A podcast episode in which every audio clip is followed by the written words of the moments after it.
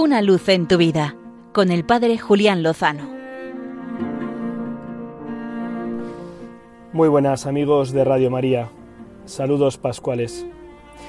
El pasado mes de abril fallecían dos periodistas españoles fruto de la violencia. Eran David Beriaín y Roberto Fraile, periodista y cámara, que estaban en el país africano de Burkina Faso realizando un documental sobre la caza furtiva. David Navarro y Roberto Vasco estaban realizando una misión peligrosa para denunciar una situación injusta. David se formó en la Universidad de Navarra y hace unos años contó una historia emotiva que comparto hoy con todos vosotros.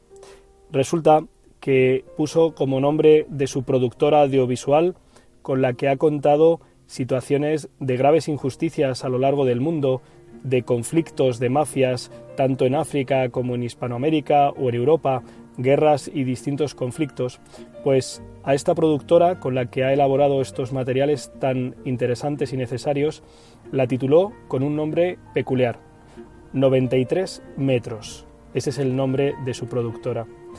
En una charla en su universidad explicaba el sentido, la razón de este nombre. Y es que él se dio cuenta de que después de haber recorrido todo el mundo y haber conocido muchísimas situaciones, había adquirido una sabiduría que su abuela, su querida abuela, eh, había aprendido en tan solo 93 metros.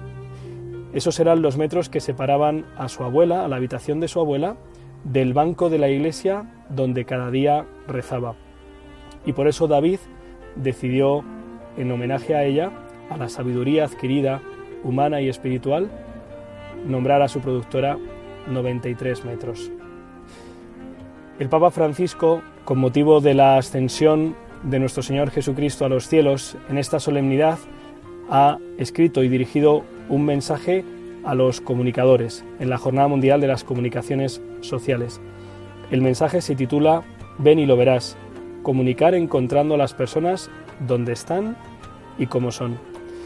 Y en este mensaje agradece la labor de tantos periodistas, gracias a los cuales, a su compromiso, a su valentía, podemos conocer mejor las difíciles condiciones de minorías perseguidas, las innumerables injusticias y abusos que hay contra los pobres en el mundo.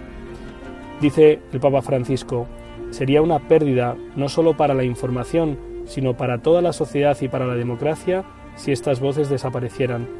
Un empobrecimiento para nuestra humanidad. Parece que estas palabras casi casi que han sido escritas para estos compañeros periodistas asesinados. Descansen en paz y reciban el premio de su buena labor comunicativa y humanitaria de acompañar y de denunciar las injusticias y que esa sabiduría que David vislumbró en sus viajes y que descubrió en la sabiduría humana y cristiana de su abuela, aprendida tan solo en 93 metros, nos ayude a cada uno de nosotros. La recibamos y la adquiramos recibiéndola del Señor, sabiendo que con Él lo mejor, seguro, está por llegar. Una luz en tu vida con el Padre Julián Lozano.